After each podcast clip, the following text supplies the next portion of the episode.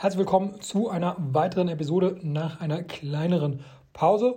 Ähm, diesmal geht es darum, ob es sich lohnt, mit einem Broker zusammenzuarbeiten oder ob es nicht besser ist, sein Business ohne Broker zu verkaufen. Aber bevor es losgeht, erst einmal eine Podcast-Empfehlung und zwar den Snockcast von den Machern von Snocks bzw. Snock Salting. Ich glaube, jeder, der diesen Podcast hört, kennt Snox. Ähm, falls ihr Snox oder den Snockcast noch nicht kennt, dann ähm, ja, dann macht mal ganz kurz Pause und sucht in eurer Podcast-App nach Snockcast und abonniert das. Es geht um den Verkauf auf Amazon, aber eben auch auf Shopify. Ich glaube, die meisten kennen es eh schon, aber wie gesagt, falls du es noch nicht kennst, dann ähm, kann ich dir das nur empfehlen, weil ähm, wenn du diesen Podcast hörst, dann muss sich eigentlich der Snockcast auch interessieren.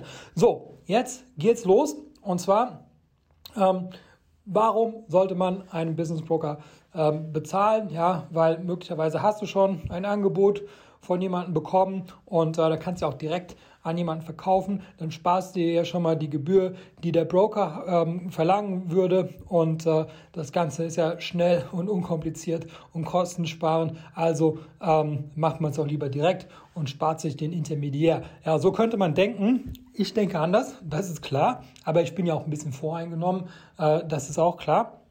Ähm, aber ich werde jetzt einfach mal fünf Gründe verraten und am Ende gehe ich davon aus, dass du mir recht geben wirst, dass es mehr Sinn macht, mit einem Broker zu verkaufen. Jetzt kannst du natürlich denken, ja, der Timo, das ist ja klar, dass der das sagt, ja, ähm, ich werde es trotzdem ohne Broker verkaufen, ganz egal, ähm, was da jetzt noch für Gründe kommen mögen. Ähm, dann kannst du dich auf jeden Fall schon mal auf die nächste Episode freuen, weil da äh, werde ich erklären, wie man sein Business ohne Broker verkaufen kann. Auch wenn es keinen Sinn macht. Aber auf jeden Fall in der nächsten Episode werde ich genau das erklären. So, dann bevor wir jetzt die, die Gründe ähm, mal durchgehen, vielleicht erstmal eine, eine Klarstellung. Und zwar, es gibt zwei verschiedene Arten von Brokern. Und zwar, es gibt einmal Broker, die Buy-Side-Mandate haben und es gibt Broker, die Sell-Side-Mandate haben. Der Unterschied ist, dass beim Buy-Side wirst du vom Käufer bezahlt und bei der Sell-Side wirst du vom Verkäufer bezahlt. Wir bei Dragonflip machen äh, Sell-Side, ja, das heißt, wir werden von dem Verkäufer bezahlt. Ähm, wenn du jetzt einen Broker begegnest, der ähm, vom Käufer äh, bezahlt wird, dann ist das natürlich für dich kostenlos. Ja, ob das jetzt so sinnvoll ist für dich oder nicht, ähm, das kannst du dir selber überlegen, weil letztlich versucht natürlich dieser Broker, der für dich kostenlos ist, ähm, seinem Kunden den bestmöglichen äh, Deal ähm, auszuhandeln, genauso wie wir versuchen, unserem Kunden, nämlich dem Verkäufer, den bestmöglichen Deal zu präsentieren. Also das heißt, am Ende ist es aus meiner Sicht sinnvoller, ähm, wenn, du den, wenn du den Broker bezahlst, weil so oder so wird der Broker bezahlt und so oder so wird sich das auf den Preis auch auswirken. Ja, wenn ein Intermediär dazwischen ist, ganz egal, wer ihn bezahlt. Aber wichtig ist immer, du versuchst immer deinen Kunden zufriedenzustellen. Das heißt, äh, wir gehen jetzt in dieser Diskussion von einem Sell-Side-Broker aus, also jemanden, ein Broker, den du auch selber bezahlst. So, dann kommen wir jetzt zum ersten Argument. Ähm, und zwar, das ist die Bewertung. Das heißt, als Broker hat man natürlich immer verschiedene Deals parallel und auch eine gewisse Historie, auf die man äh, zurückblicken kann. Vor allem, wenn man sich ähm, auf, eine Branche spezialisiert hat, so wie zum Beispiel bei Dragonflip. Ähm, andere Broker haben sich auf andere äh, Branchen spezialisiert und können dann halt eben entsprechend auch äh, schon mal eine ganz realistische Einschätzung geben, was das Business so wert sein könnte. Ähm, übrigens an der Stelle, du kannst auch eine erste Einschätzung auf unserer Webseite äh, bekommen mit unserem kostenlosen Kalkulator. Ähm, falls du jetzt, wie gesagt, sagst, Broker will ich nicht, ja, aber dann kannst du immerhin unsere Webseite benutzen, die ist kostenlos und da, dann hast du schon mal eine erste Indikation, was das Business wert sein könnte, weil normalerweise gibt es halt die, die Verkäufer, die sich entweder überschätzen oder unterschätzen. Da, wenn du dich unterschätzt, dann ist ja offensichtlich, ähm, dass, dass du halt eben einen schlechteren Preis bekommst. Oder wenn du dich ein bisschen überschätzt, das ist halt auch nicht sinnvoll, weil dann bist du nur enttäuscht und der ganze Prozess wird nicht so viel Spaß machen. Ähm, deswegen ist es schon mal ganz gut, wenn man eine realistische Markteinschätzung hat. Der nächste Punkt, Nummer zwei, ist das Netzwerk des Brokers. Das heißt, wir arbeiten mit spezialisierten äh, Rechtsanwaltskanzleien und Steuerberatungskanzleien zusammen ähm, und geben dir Zugang zu diesem Netzwerk. Wir haben schon einige Anwälte ausprobiert, aber am Ende ja, ist es wirklich wichtig, dass man einen Anwalt hat, den du übrigens auch bezahlen musst, ja, ähm, weil der Anwalt wird dich schützen. Ja, der Käufer hat seinen eigenen Anwalt und du hast deinen eigenen Anwalt. Aber wir können ja schon mal ähm, ein paar Empfehlungen aussprechen, mit welchen ähm, professionellen Dienstleistern du zusammenarbeiten solltest, damit der Deal dann am Ende ähm, ja für dich nicht, nicht nachteilig ist. Also ganz unabhängig davon, ob du jetzt sagst, ich will nicht mit einem Broker zusammenarbeiten, du solltest trotzdem mit einem Anwalt zusammenarbeiten und der Broker ist vielleicht, hat ja vielleicht einen ganz guten Zugang zu solchen Anwälten, die sich genau darauf spezialisiert haben, ja, ähm, die halt schon zum Beispiel ein paar Mal von, von diesem Broker ähm, äh, Aufträge bekommen haben und halt das Business schon verstehen. So, dann der nächste Punkt ist die Verhandlungsführung. Und zwar, das, das ist manchmal ein bisschen emotional für die Verkäufer. Ähm, und gerade wenn man jetzt so ein, so ein Lowball-Offer äh, bekommen hat, das führt halt manchmal dazu, dass halt die, äh, dass halt die Verkäufer dann beleidigt sind. Ja? Ähm, aber das könnt ihr einfach dem Broker überlassen, ja, weil auch ein schlechtes Angebot äh, mit, dem, mit dem kann man immer noch arbeiten ähm, und äh, man muss da nicht, nicht beleidigt sein, sondern man kann äh, professionell damit arbeiten. Ähm, und ja, der Broker hat das Ganze natürlich auch schon ein paar Mal erlebt ähm, und ist ein bisschen geschickter vielleicht bei der Verhandlungsführung ähm, im Vergleich zu jemandem, der das jetzt äh, vielleicht zum, zum ersten Mal in, in seinem Leben gemacht hat. Deswegen äh, profitierst du auf jeden Fall davon, wenn da noch so ein bisschen Puffer dazwischen ist, ja, äh, um da vielleicht die, die Wogen auf, auf beiden Seiten ein, ein wenig zu glätten. Dann der nächste Punkt, Punkt Nummer vier, äh, sind Bad Actors, ja, also schlechte, schlechte Käufer. Ähm, und zwar, wir filtern natürlich einiges vor. Ja? Das heißt, äh, es gibt natürlich, also wenn jetzt jemand ein Business kaufen will, dann überprüfen wir das erstmal, ob das überhaupt so plausibel ist und ob das zumindest theoretisch stattfinden könnte und äh, filtern da so, so einiges schon mal aus, wo wir wissen, ja, das, die, die, die haben halt ein hohes Informationsbedürfnis, aber ähm, keine konkrete Kaufabsicht oder zumindest, oder, oder haben vielleicht auch die Absicht, aber nicht die Möglichkeit. Ähm, das ist schon mal so dass das Offensichtliche, dass man die schon mal ein bisschen ausfiltert, weil sonst kann es ein bisschen zeitintensiv sein.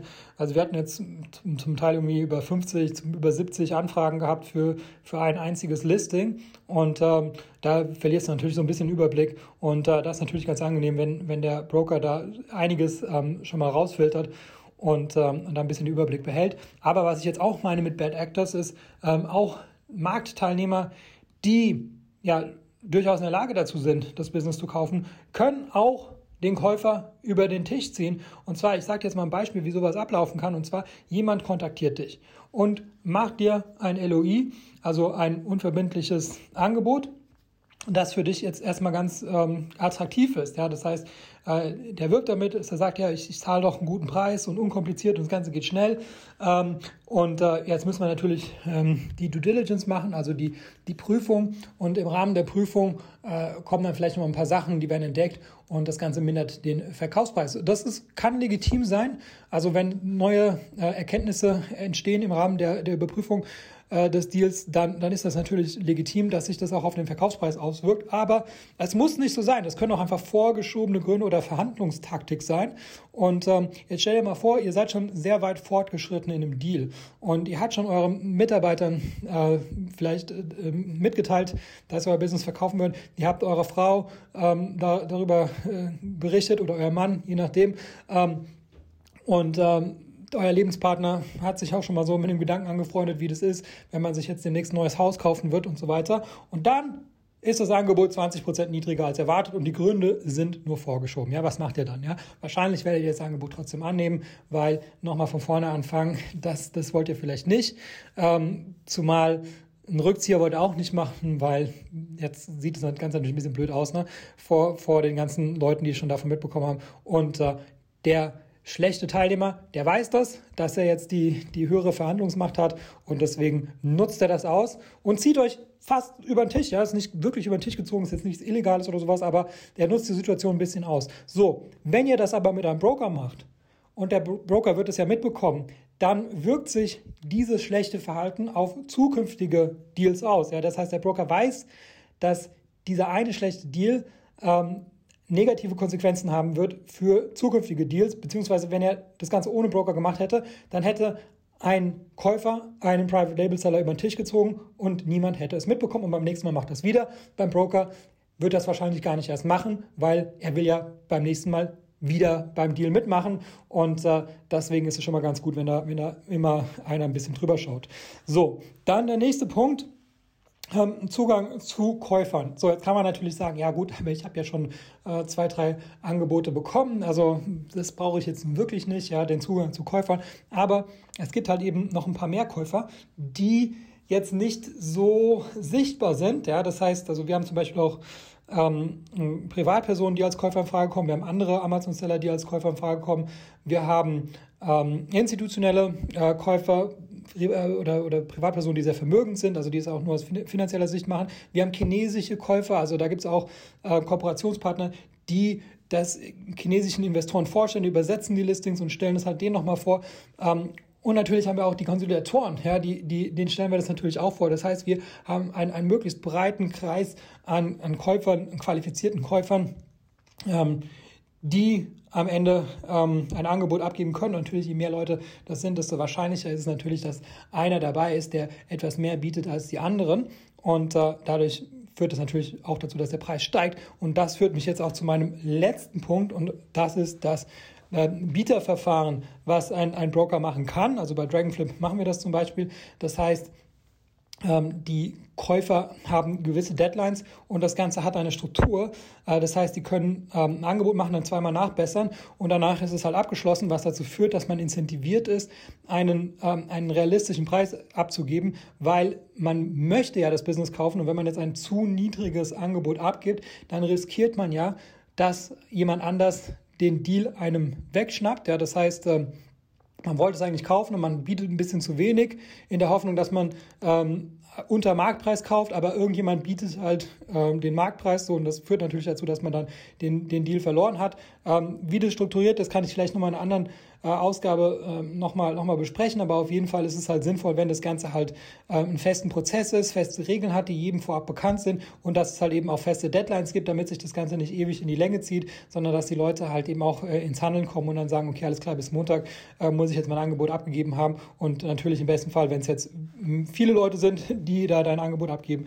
Ähm, und dieses ja, diese, diese Competition, die, die führt natürlich dazu, dass der Preis steigt, ja. Und man muss sich auch mal überlegen, diejenigen, die euch kontaktieren, ähm, um euch ein direktes Angebot äh, zu machen, ähm, die machen das ja nicht, damit ihr den besten Deal bekommt. Das machen, die machen das ja, damit sie für sich den besten Deal bekommen. Also jeder träumt natürlich von einem Off-Market-Deal. Ja, das heißt, die Käufer, die wollen ja, die würden euch sogar sagen, ja, geht lieber nicht äh, zum Broker, ähm, weil mit dem Broker dauert es ja nur länger und das Ganze ist kompliziert. Ja. Natürlich dauert es ein bisschen länger, aber die Zeiten, die es beim Broker länger dauert, ist ja die Zeit, wo der Preis steigt. Ja, dadurch, dass wir halt eben für Competition sorgen und dadurch, dass wir halt so ein Bieterverfahren einleiten, dauert das Ganze vielleicht am Ende zwei Wochen länger, aber in diesen zwei Wochen steigt ja auch dein Preis. Deswegen das Argument, dass man ohne Broker äh, Zeit spart, ist ein bisschen komisch, weil das, dieses Zeitsparen ist ja eigentlich zu deinem Nachteil und und wenn sich jemand die Mühe macht, dich zu kontaktieren, dann müsst ihr euch überlegen, die kontaktieren ja euch, damit sie für sich den besten Deal machen. Und äh, sonst würde man sich ja nicht die Mühe machen, ähm, Leute zu, zu kontaktieren. Aber ich glaube, das, das leuchtet jedem irgendwie ein. Genau, so, das waren jetzt so meine Gründe. Und ähm, am Ende sorgt ein Broker für einen reibungslosen Ablauf und für einen höheren Preis. Und wenn der Preis höher ist als das, was der Broker kostet, dann ist es ja eigentlich ein No-Brainer. Ja, das heißt, du zahlst dem Broker Geld, aber der Broker erhöht den Preis um mehr als das, was der Broker gekostet hatte. Bei uns bei Dragonflip ist es sowieso erfolgsabhängig. Das heißt, äh, viel riskieren tust du nicht. Und du profitierst natürlich auch noch von der Erfahrung und dem Netzwerk des Brokers.